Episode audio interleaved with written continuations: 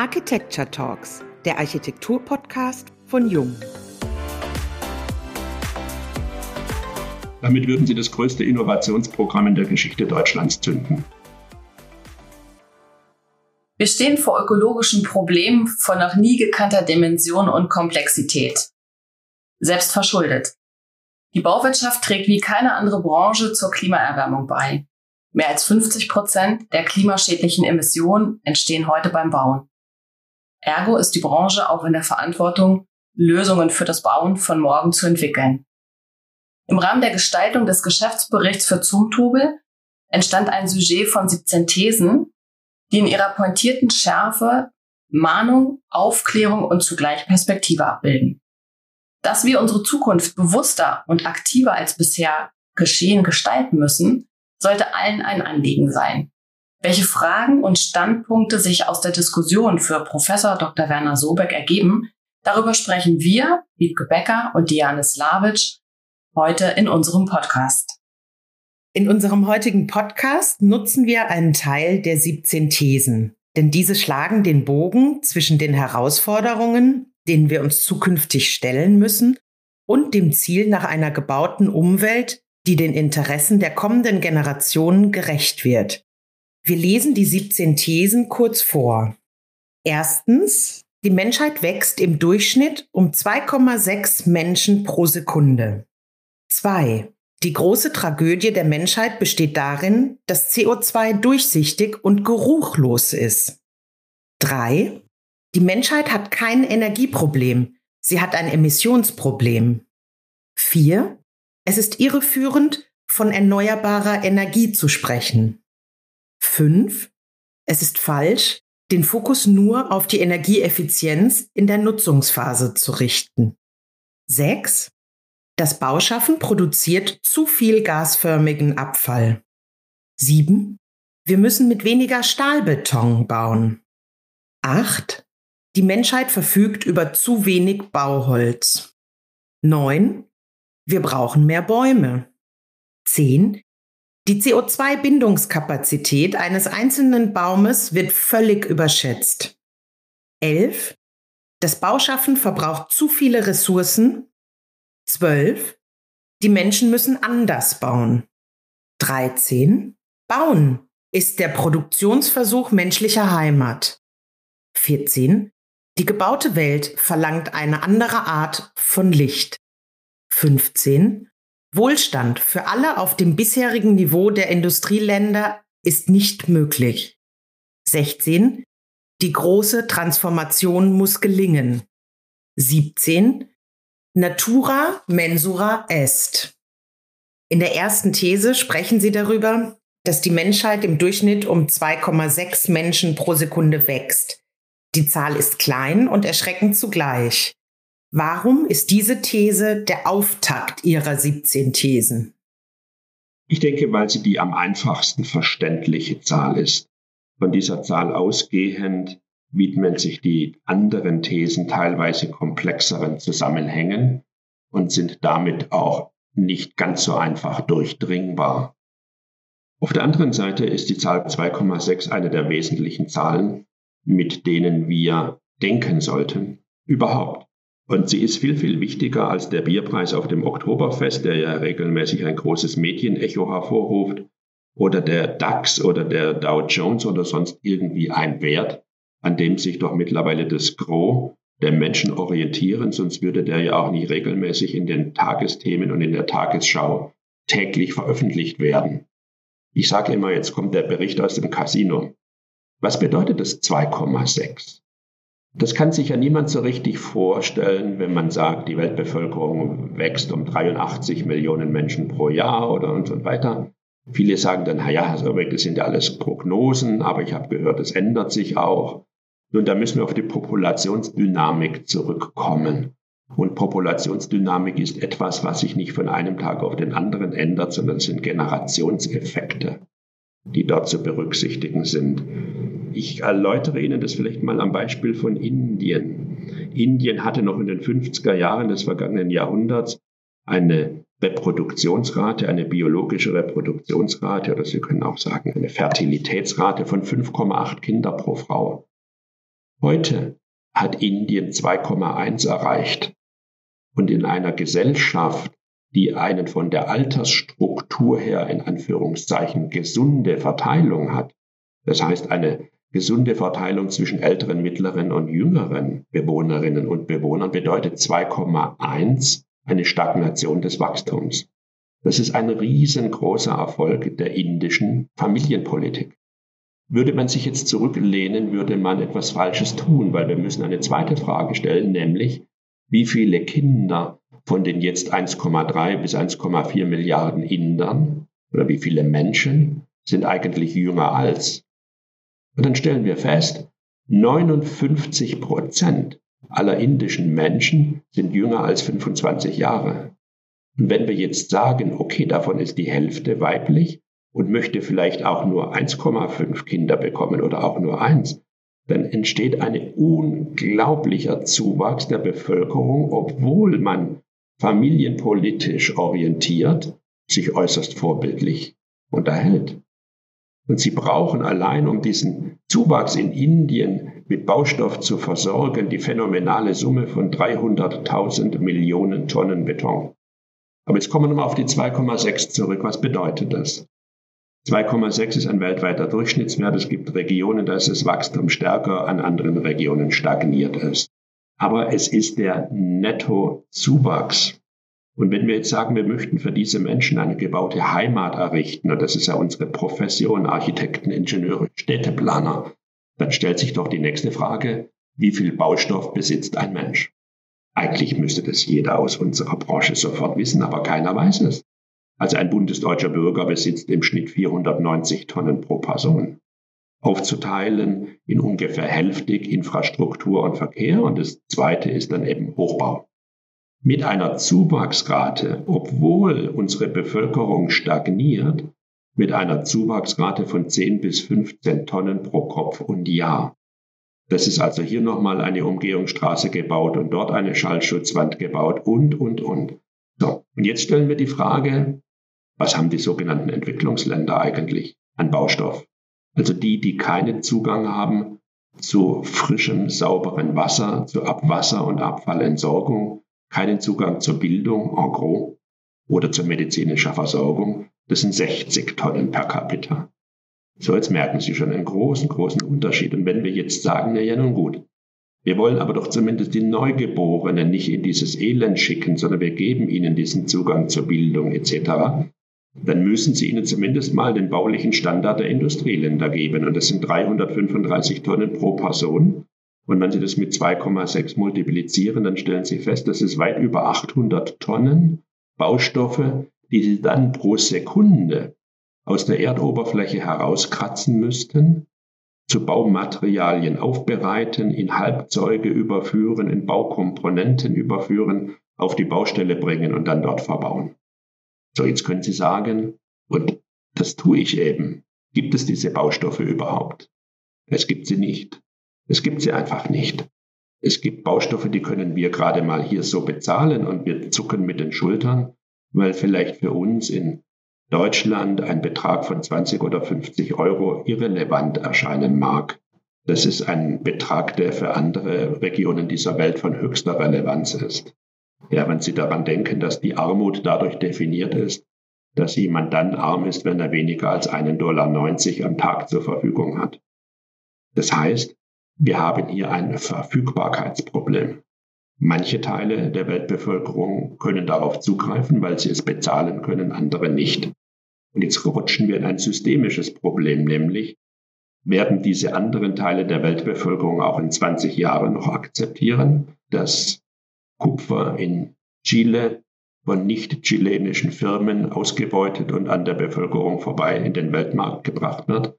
Das Einzige, was übrig bleibt, sind große Löcher und ein Haufen Sondermüll.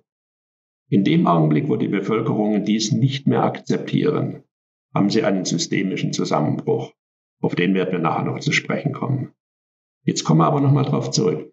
Wenn wir jetzt sagen, Verfügbarkeit, wir haben diese Materialien nicht in der Menge verfügbar, wie wir sie benötigen. Hätten wir sie, was bedeutet denn die Aufbereitung dieser Materialien beispielsweise, was den Energieverbrauch betrifft oder die Emissionen?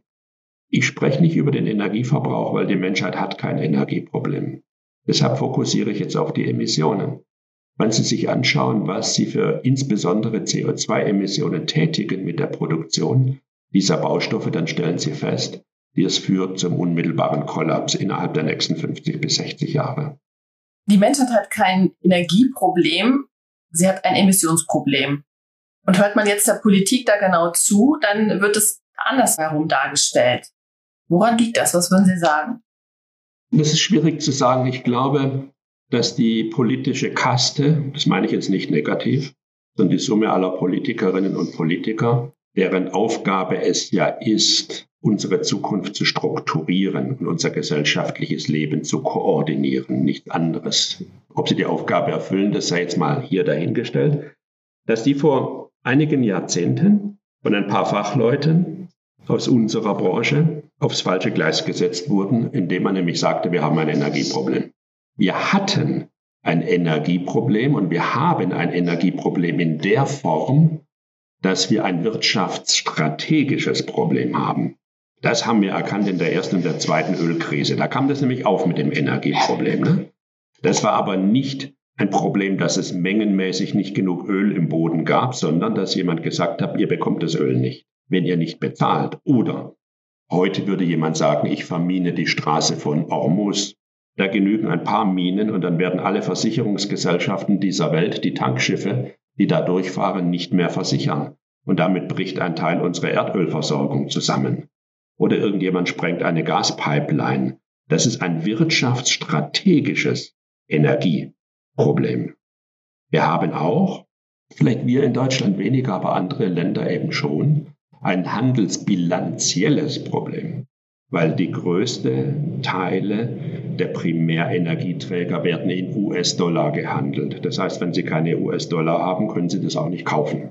Also sind Sie gezwungen, Ihre lokale Währung in US-Dollar umzutauschen.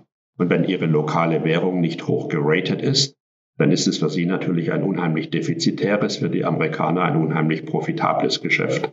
Man spricht von Seniorage, was nichts anderes ist als das Münzrecht. Und Sie können davon ausgehen, dass allein die Tatsache, dass Erdöl in Dollar gehandelt wird, ungefähr acht bis zehn Prozent des amerikanischen Haushaltsbudgets hineinspült. Deshalb darf ja Öl auch nicht in Euro gehandelt werden. Der Saddam Hussein hat das Problem gehabt, der wollte das unbedingt machen, dann wurde er demokratisiert. Aber jetzt gehen wir mal davon zurück. Das sind handelsbilanzielle und wirtschaftsstrategische Fragestellungen. Eigentlich haben wir gar kein Energieproblem als solches, denn die Sonne allein strahlt 10.000 Mal mehr Energie auf die Erde ein, als die Menschheit für alle Funktionalitäten benötigt. Hinzu kommt Geothermie, kommt Wellenenergie, kommt Windenergie. Das heißt, wir könnten eigentlich mit Energie nur so prassen. Wir ertrinken in Energie. Das Problem ist, dass wir vielleicht aus technologischen Gründen im Beginn der ersten industriellen Revolution, die Erzeugung von mechanischer Kraft, Webmaschinen, Elektrizität und so weiter und diese Dinge, auf der Basis einer Verbrennung fossiler und nicht fossiler Träger gestellt haben. Und das war so bequem, dass wir es bis heute beibehalten haben. Dadurch entstanden natürlich Märkte und Systeme und auch wirtschaftliche und wirtschaftliche ins Politische hineingehende Abhängigkeiten. Und aus diesem Kokon, in den wir uns hineingeflochten haben, kommen wir kaum noch raus. Sie sehen das ja am Kohleausstieg, ja? Wo man also sage und schreibe, unter der Leitung einer ehemaligen Umweltministerin, heute Kanzlerin, 18 Jahre benötigt, um aus der Kohle auszusteigen. Das sollten Sie mal einem schwäbischen Mittelständler erklären, ja? Und dann auch noch Milliarden dafür benötigt, um ein paar zigtausend Arbeitsplätze irgendwie zu kompensieren, ja? Das sind die Mechanismen, mit denen wir konfrontiert sind. Aber eigentlich haben wir kein Energieproblem. Jetzt kommt aber der große, eigentlich vollkommen unverständliche Vorgang, dass wir eine Energieeffizienzpolitik haben. Ja? Also wir alle müssen ja energieeffizient sein. Und ich sage immer, warum denn? Ja? Warum soll ich denn energieeffizient sein? Was ist denn das Ziel? Nur das dahinterliegende Ziel ist, dass man eine Emissionsreduktion herbeiführen möchte. Dass man sagt, Global Warming und so weiter ist ja ganz im Wesentlichen davon abhängig, dass wir durch das Verbrennen fossiler Träger insbesondere CO2 in die Atmosphäre emittieren und das ist dafür verantwortlich, dass wir eine Erderwärmung haben. Jetzt könnte man ganz einfach sagen, okay, dann deklarieren wir das als Emissionsproblem und reduzieren die Emissionen. Das würde jeder verstehen. Macht man aber nicht. Sondern man spielt wie im Billard über dreifache Bande und sagt, na, das machen wir jetzt nicht, sondern wir reden von Energieeffizienz und wir sagen, du sollst weniger Energie verbrauchen, und zwar in der Nutzungsphase des Gebäudes, damit ganz am Ende auch weniger Emissionen getätigt werden. Und da kommt eine Argumentationskette, die dazwischen geschaltet ist, die entzieht sich jedweder Anschaulichkeit. Da kommen dann Primärenergiefaktoren ins Spiel, die teilweise politisch bedingt sind und nicht wissenschaftlich bedingt sind, ja. Da kommt ein Referenzgebäude ins Spiel, sodass der arme kleine Bauherr, der die größte Investition seines Lebens tätigt, indem er sich jetzt hier einen Anbau an das elterliche Wohnhaus leisten will, auf einmal damit konfrontiert ist, dass er nur dann Fördergelder bekommt, wenn sein Anbau so und so viel Prozent eines nach KfW definierten Referenzgebäudes unterschreitet. Also spätestens da steigen doch die Bürger aus. Warum will ich Emissionsreduktion über Energieeffizienz erzielen? Man könnte doch den Ball direkt spielen, und zwar ins Tor, und könnte sagen, in der Nutzungsphase der Gebäude ist das Emittieren gasförmiger Abfälle verboten. Versteht jeder. Damit würden sie das größte Innovationsprogramm in der Geschichte Deutschlands zünden. Weil jedem würde der Schornstein versiegelt werden. Ja, es gibt keine Schornsteine mehr. Und dann würden die Leute anfangen zu überlegen, wie mache ich es jetzt? Und der eine kauft sich ein paar Photovoltaikelemente und der andere zieht eben zwei Schlafanzüge an, wenn es kalt wird. Oder Kombinationen davon, ja? Aber das macht man nicht, sondern man schreibt einen Maßnahmenkatalog das neue Gebäudeenergiegesetz ist 58 Seiten lang in acht Punkt Schrift. Da kommt der Begriff Emission, ich glaube zwei oder dreimal vor. Und der Rest sind Maßnahmen. Man muss sich mal vorstellen, da wird dann also vorgeschrieben vom Gesetzgeber, als sei es die Aufgabe des Gesetzgebers, Maßnahmen vorzuschreiben, dass eine Lichtkuppel einen gewissen Wärmedämmwert einhalten muss, dass ein Lichtband ein Dachfenster so, jetzt erklären Sie mir mal den Unterschied zwischen einer Lichtkuppel und einem Lichtband. Ich bin immerhin Ordinarius in diesem Gebiet, ich weiß es nicht. Die beiden haben aber unterschiedliche Wärmedämmwerte zu erfüllen. Das müssen Sie mal dem normalen Menschen da draußen erklären. Und warum schreibt man 58 Seiten an Energieeffizienzgeschichten, wenn man das ersetzen könnte durch einen einzigen Paragraphen? Das Emittieren gasförmiger Abfälle in der gebauten Umwelt ist verboten. Punkt. Würden Sie sagen, da fehlt die Klarheit? Natürlich. Schauen Sie, das letztgenannte, das Sobecksche Emissionseinspargesetz. Ein Paragraph, jeder versteht's. Und warum ist das wichtig? Weil wir haben in der Welt folgende Situation, klimatologisch gesehen, dass wir erkannt haben, das Klimasystem Erde hat begonnen, sich zu verändern. Und zwar auf irreversible Art und Weise. Diesen Prozess, der ist anthropogen durch den Menschen angestoßen und kann durch den Menschen auch nicht aufgehalten werden. Zumindest nicht in menschlichen Zeiträumen. Also geht es doch darum, diesen Prozess möglichst zu verlangsamen oder ihn nicht zu beschleunigen. Dazu hat man diese Gradziele eingeführt von Paris. Und man sagt doch im Klimaschutzabkommen von Paris, wir versuchen alles, um 1,5 Grad Celsius Erwärmung nicht zu überschreiten. Wenn uns dies aber nicht gelingt, dann muss unser aller Ziel sein, deutlich unter 2 Grad zu bleiben. So, das haben wir alle verstanden. Aber was bedeutet das jetzt? Man muss wissen, dass die atmosphärische Aufenthaltszeit von CO2 ungefähr 800 bis 1000 Jahre ist. Das heißt, wenn Sie heute ein Kilo CO2 emittieren, dann bleibt es die nächsten 1000 Jahre in der Atmosphäre und wirkt dort. Es geht einfach nicht weg. Sie kriegen das Zeug nicht weg. Deshalb gibt es ja auch die These Nummer zwei, die große Tragödie der Menschheit besteht darin, dass CO2 durchsichtig und geruchlos ist. Wäre das Himmelblau gestreift und würde übel riechen, dann würde niemand mit einem SUV durch die Stadt fahren. Aber das Fatale ist, die Menschen merken es nicht, wie sie sich in Anführungszeichen kontinuierlich immer mehr vergiften. Und jetzt, nachdem das CO2 aus der Atmosphäre nicht weggeht, hat man ja völlig richtig gesagt, deshalb müssen wir die überhaupt noch in die Atmosphäre emittierbare Menge begrenzen.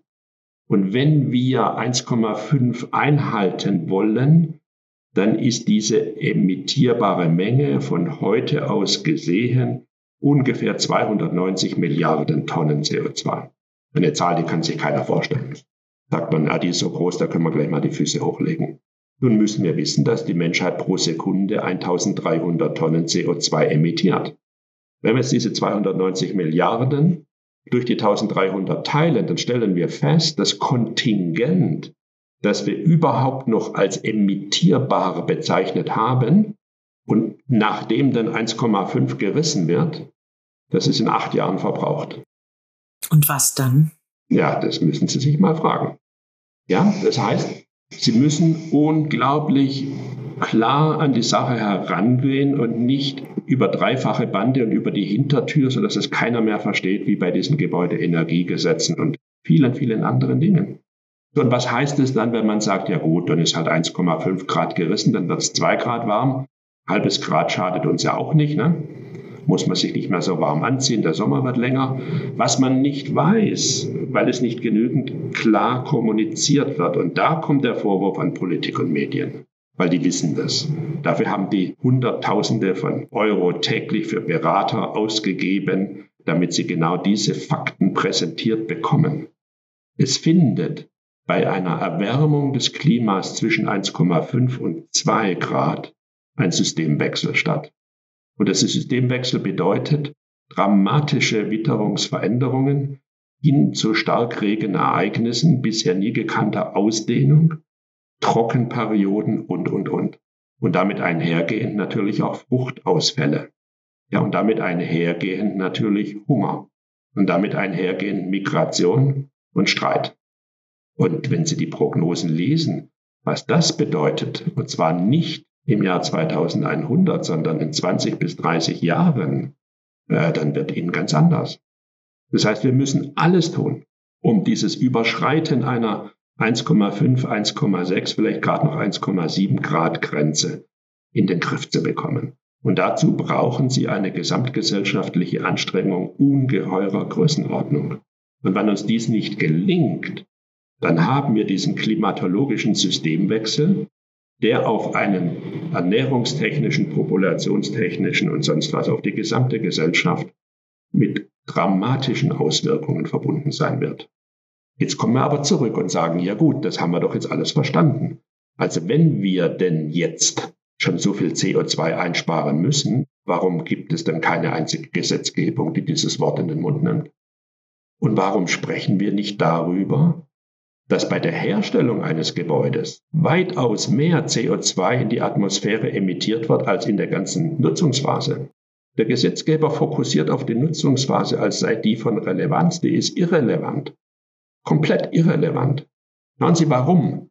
Wenn Sie heute ein Gebäude errichten, Hochbau Zentraleuropa, Sie machen das einigermaßen normengerecht und Sie haben vernünftige, vernünftige Dämmstandards, Fenster etc., dann emittieren Sie noch bevor sie das Gebäude zum ersten Mal betreten.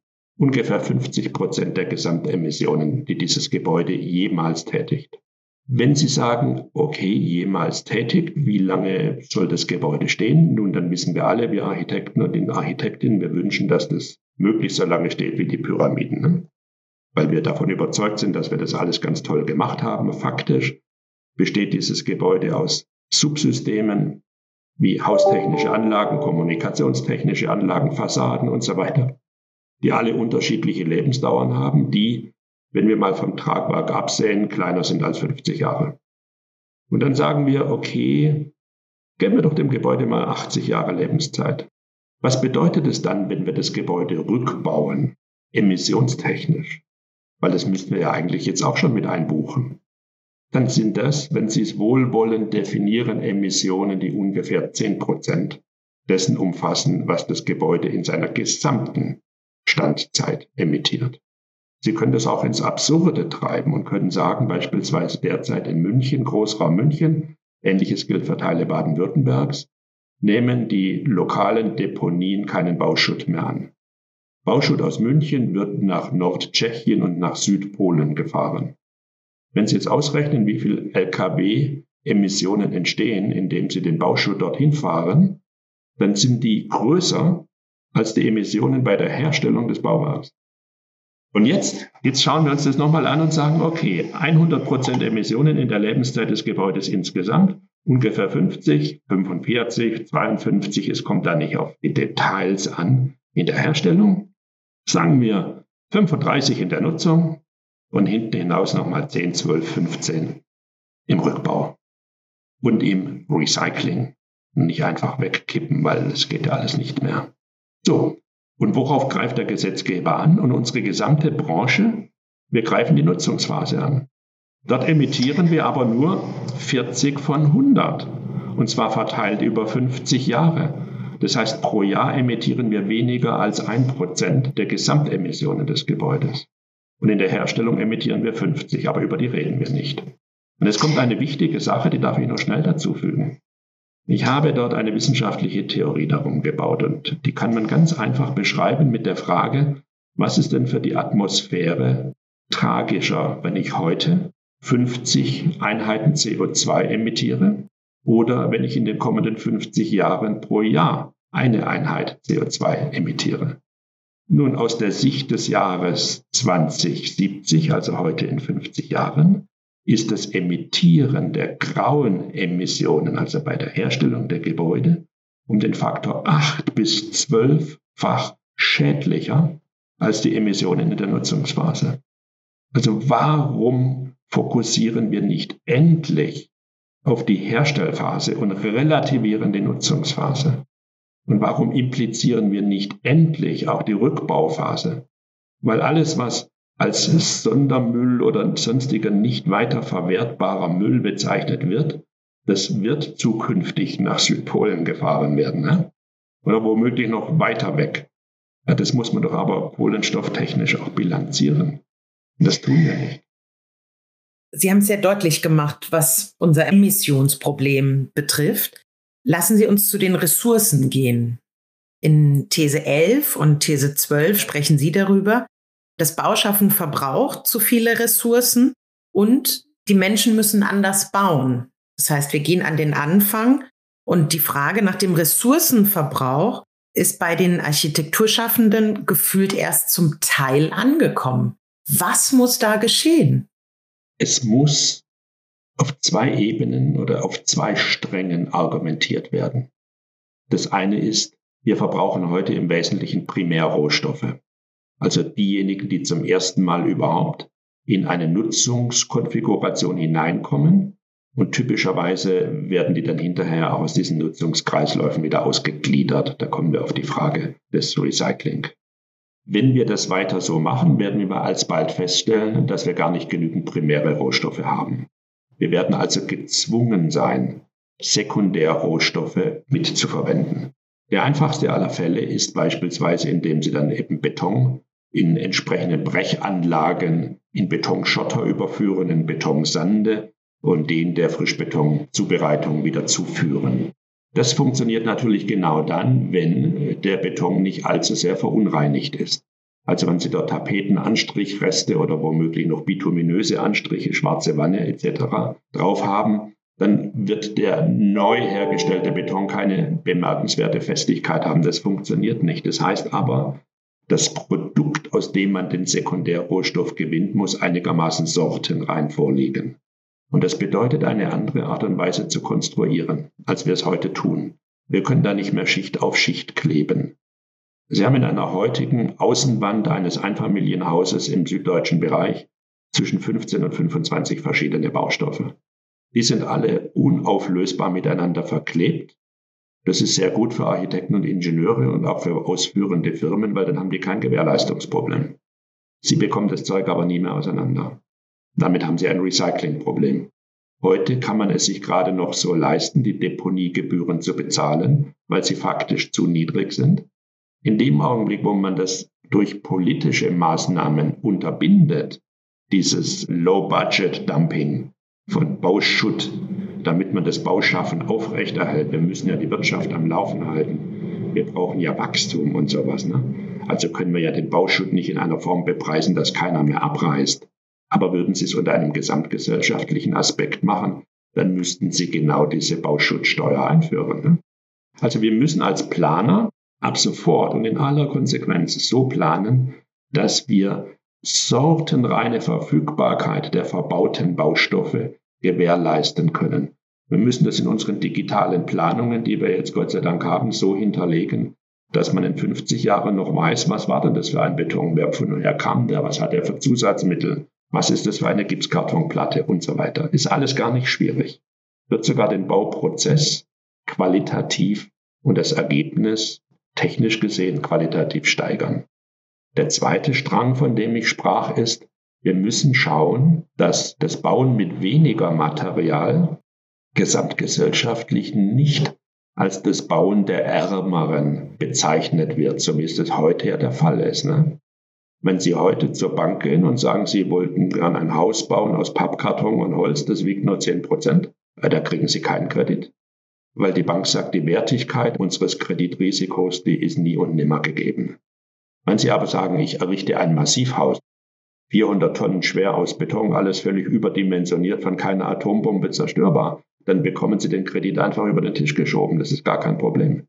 Das heißt, wenn Sie Leichtbau betreiben und das auch noch öffentlich aussprechen, also leicht ist ja etwas, das hohl klingt, wenn man daran klopft, dann ist es in unserer Gesellschaft weniger wertig. Deshalb werben ja auch alle mit Massivhaus. Ne? Massiv ist die große Sache. Aber eigentlich muss es heißen weniger massiv. Ich verteufle in keinster Weise die mineralischen Bauweisen wie Beton oder Ziegel oder andere. Nicht, dass ich da falsch verstanden werde. Aber es gibt beispielsweise Studien, und dazu brauchen Sie eigentlich gar keine Studie, da müssen Sie nur ein Leben lang in dem Metier gearbeitet haben, so wie ich das tue. Im britischen gibt es eine große Studie über Hochhäuser in London, Wohnhochhäuser, und dort wurde untersucht, wie viel Material wurde in diesen Gebäuden eigentlich verbaut und wie viel hätte verbaut werden müssen, wenn man alle britischen Standards einhält. Und das Ergebnis war, da war 30 Prozent zu viel Material im Haus. Dann hat man die Ingenieurbüros interviewt und haben gesagt, ja, aber warum baut ihr 30 Prozent mehr Material ein? Dann war die Antwort erstens, wir müssen es nicht bezahlen und zweitens, unsere Honorare sind so knapp verhandelt, dass wir gar nicht optimieren können. So, jetzt schauen Sie, wenn Sie beispielsweise ein 200 Meter hohes Wohnhochhaus haben, dann wiegt es grosso modo vielleicht 150.000 Tonnen Beton. Wenn Sie 30 Prozent davon aufgrund von zu niedrigen Honoraren als zu viel eingebaut haben, dann sprechen wir von 50.000 Tonnen Beton pro Haus, nur weil man den guten Tragwerksplanern die paar 20.000 Euro nicht zugebilligt hat oder die nicht renitent genug gewesen sind zu sagen, wir benötigen das. Das heißt, hier ist ein Umdenken angesagt. Und das ist ein Umdenken auf der Seite der Investoren. Und dort sind natürlich die Taschen immer zugenäht, das ist ja schon klar, wissen wir ja. Aber wir müssen dieses Umdenken aus unserer Branche heraus erzwingen. Letztlich müssen wir sagen, es gibt da so ein paar Leitziffern, ein Gebäude in der und der Höhe, Wohnbau, wiegt nicht mehr als so und so viel 100 Kilogramm pro Quadratmeter Nutzfläche. Fertig. Herr Sobert, wie kann das gelingen, was Sie gerade gesagt haben, dieses Umdenken in der Branche zu erzwingen?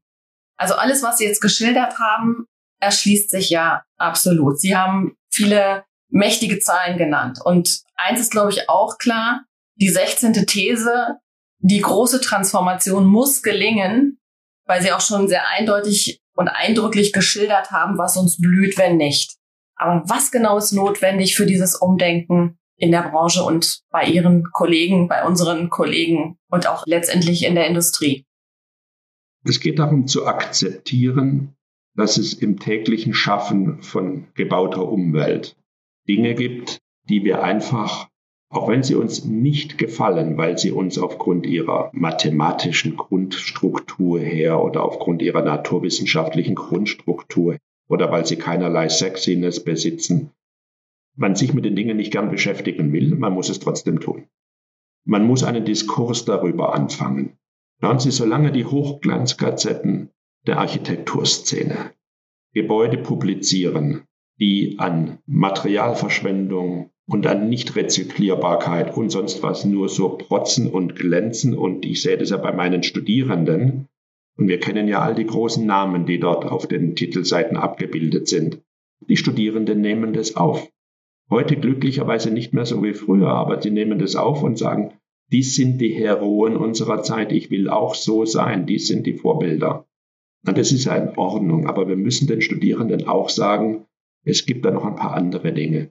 So wie ein Gebäude stehen bleiben muss, da kommt der lästige Begriff der Tragwerksplanung hinein, und so wie ein Gebäude vielleicht, was weiß ich, gewissen Wartungs- und sonstigen Zyklen unterworfen ist, auf die wir bei der Planung achten müssen, dann müssen wir eben auch darauf achten, dass wir nicht zu viel Material verwenden, dass wir es recyclinggerecht einsetzen, dass wir mit Rezyklaten bauen. Und wir müssen darüber sprechen, warum wir das tun. Und dieses darüber sprechen, ich glaube, das ist sehr, sehr wichtig, weil das zündet auch Innovation. Das macht nicht nur irgendwie bedenklich und traurig und so nach dem Motto, dann lasse ich es doch gleich bleiben. Nein, das Verstehen der Fakten und der Zusammenhänge zwischen den Fakten ist nicht nur die Basis jeder Wissenschaft und nicht nur die Basis jeder Demokratie, sondern es ist der Ausgangspunkt für Innovation. Und diese Innovation, die kann nicht von den Bauherren kommen und auch nicht von der politischen Kaste, die muss von uns kommen. Von uns. Schritt für Schritt für Schritt. Und vielleicht kommt auch mal einer mit einer ganz großen, aber die Summe von vielen kleinen bewirkt eben auch schon viel. Und daran müssen wir arbeiten. 2020 stellte die EU-Kommissionspräsidentin Ursula von der Leyen in ihrer Rede zur Lage der Europäischen Union die Idee des neuen europäischen Bauhauses vor. Sie waren ja Teil der Expertengruppe um Hans-Joachim Schellenhuber, die im Dezember 2019 dazu die Erklärung von Kaput, der offizielle Titel lautet Das Bauhaus der Erde, aufgesetzt haben. Welche Erwartungen setzen Sie persönlich in dieses Projekt? große, sonst hätte ich mich nicht beteiligt. Davon bin ich jetzt ausgegangen, auch nach dem, was Sie geschildert haben. Schauen Sie, es geht bei dem, was wir in den letzten Minuten erörtert haben, um ein hochgradig interdisziplinäres Problem. Das interdisziplinäre Arbeiten ist eigentlich etwas, was mein ganzes Leben gekennzeichnet hat, weil ich es abgelehnt habe, mich in irgendwie die Begrenztheiten einer akademischen Disziplin einzuordnen. Das habe ich nie eingesehen und habe das deshalb auch einfach nie gemacht. Was vom Endergebnis her, glaube ich, gar nicht so falsch gewesen ist. Wenn wir jetzt aber davon sprechen, und ich glaube, das ist ein bisschen durchgeschimmert in meinen Äußerungen, dass Materialverbrauch im Bauwesen, das Bauwesen steht ja für fast 60 Prozent des weltweiten Materialverbrauches, etwas mit Emissionen zu tun hat, dass Emissionen etwas mit Klimaveränderung zu tun hat, Klimaveränderung etwas zu tun hat mit landwirtschaftlichen Erträgen, dass deren Wegfallen dann etwas zu tun hat mit Bevölkerungswanderungen, dann merken Sie, dass die Dinge auf einer sehr hohen Ebene alle miteinander vernetzt sind. Und dieses multidisziplinäre Problem lässt sich nicht monodisziplinär lösen. Nach dem Motto, ich bin die starke Architektin und ich räume den Tisch jetzt ab. Es geht nicht, weil die Zusammenhänge sind zu schwierig und sie sind, das habe ich an meiner eigenen Person, trotz meinem großen Mitarbeiterstab immer wieder erkennen müssen, sie sind zu komplex, als dass sie sich der Beherrschung durch einen Einzelnen greifen lassen. Und deshalb Freund Schellenhuber als Physiker und als Gründer des Potsdam Institut für Klimafolgenabschätzung und eine ganze Reihe von anderen Leuten, die jeweils für sich eine andere Sicht mit hineinbringen, glaube ich, sind ein ganz guter Ausgangspunkt dafür, dass wir auf einer multidisziplinären Ebene, in einer gemeinsamen Sprache, die der Bevölkerung inhaltlich vermittelbar ist, die Dinge voranbringen. Schauen Sie, gemeinsame Sprache. Jede dieser Disziplinen versteht unter gewissen Begrifflichkeiten etwas anders. Das Ganze fängt schon an, wenn Sie vom deutschen Sprachraum in den englischen Sprachraum wechseln. Ja? Ich hatte es schon mal erwähnt, Lebenszyklus, ein wahnsinniger Begriff. Aber alle machen nur noch Lebenszyklusbetrachtungen. Ich sage, ein Gebäude lebt nicht, erstens. Und zweitens, ein Gebäude ist keinen Zyklen unterworfen, weil ein Zyklus ist ein periodisch mit hoher zeitlicher Präzision wiederkehrender Vorgang. Immer derselbe Vorgang. Das gibt es bei einem Gebäude nicht. Trotzdem reden alle von Lebenszyklus. Jetzt gehen Sie in den englischen Sprachraum, das heißt eben Cycle, nicht nur Zyklus, sondern auch Kreislauf. Und auf einmal bekommt das Ganze eine ganz andere inhaltliche Wertung. Ja, dann reden wir auf einmal von einem Kreislaufbetrachtung eines Gebäudes. Ja, dann sollten wir es doch auch so sagen. Das nächste ist erneuerbare Energie. Also wir erzählen den Leuten dann, sie müssen erneuerbare Energie verwenden. Die gucken uns an und sagen, im Abi haben wir immer gelernt, Energie sei nicht erneuerbar. Einsteins Formel heißt E gleich mc Quadrat. Sie können tun und lassen, was Sie wollen. Sie kriegen E nicht auf Null. Aber wenn Sie E nicht auf Null kriegen, dann können Sie Energie nicht verschwinden lassen und Sie können sie auch nicht erneuern. Also warum reden wir von erneuerbarer Energie? Der nächste Begriff ist dekarbonisieren, ja? Also selbst die Kanzlerin als Naturwissenschaftlerin will dekarbonisieren in großem Umfang. Ich sage bitte nicht, bitte mich nicht die wertvollsten Teile meiner menschlichen Person bestehen aus Kohlenstoff. Ich will nicht dekarbonisiert werden. Um was geht es denn, wenn wir von Dekarbonisierung reden? Es geht doch darum, dass wir das Emittieren von CO2 in die Atmosphäre vermeiden wollen. Ja, dann sagen wir es halt. Der neueste Wahnsinnsbegriff, den natürlich alle sofort aufgenommen haben, ist virtuelles Wasser. Also Sie müssen, wenn Sie heute mitreden wollen, auf Konferenzen erstens Englisch reden und zweitens virtuelles Wasser mindestens einmal erwähnen. Ne? Also was ist gemeint? Virtuelles Wasser ist das Wasser, das bei der Herstellung von Produkten wie beispielsweise einer Avocado in Israel aufgewendet werden muss, damit die Avocado eine Avocado wird. Also wenn Sie im Supermarkt eine Avocado kaufen und kochen die so lange aus, bis alles Wasser draußen ist, dann stellen Sie fest, da sind vielleicht 50 Gramm Wasser drin. Zur Herstellung dieser Avocado brauchen Sie aber 900 Liter.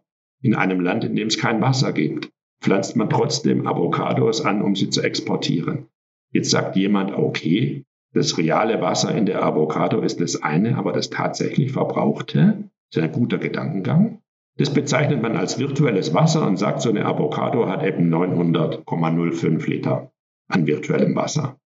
Und jetzt kommt der gut ausgebildete Bürger und Bürgerin und sagt, virtuell heißt doch eigentlich in Wirklichkeit nicht existierend. Ja, es heißt, man kann sich das vorstellen, aber es ist eben nur ein Modell einer Vorstellung. Ja, warum führt man dann solche Begriffe ein? Ich kann nur eins sagen, es ist auf der einen Seite, das ist ja vielleicht auch ein legitimer Wunsch, dass sich jeder Wissenschaftler mit einem ganz tollen Begriff verewigt, den man auf ihn zurückführen kann. Und je mysteriöser der sich anhört oder je fantastischer, desto besser. Und auf der anderen Seite ist es aber ein Nebelkerzenwerfen. Warum reden Sie denn von Fußabdrücken? Ich verstehe das nicht. Man kann das alles viel präziser bezeichnen. Das ist eine Maxime meiner Arbeit. Sie müssen Fakten und Zusammenhänge zwischen den Fakten klar benennen können. Das ist die Ausgangsbasis. Und wenn Sie Begriffe haben, die das Faktum als solches vernebeln, dann kommen Sie nie vom Fleck. Wir haben eine letzte Frage zum Abschluss unseres Podcasts, vielleicht ein wenig persönlich. Sie haben gerade beschrieben, wie wichtig Ihnen die multidisziplinäre Arbeit immer gewesen ist und weiterhin auch ist. Gibt es eine Person des Zeitgeschehens, mit der Sie gerne mal einen Tag tauschen würden? Nein.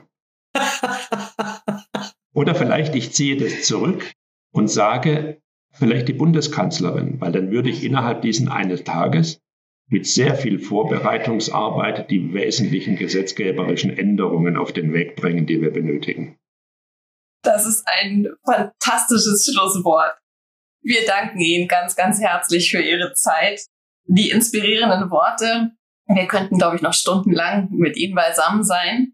Ja, ich bedanke mich auch ganz herzlich für Ihre Fragen, für Ihre Kommentare. Dankeschön.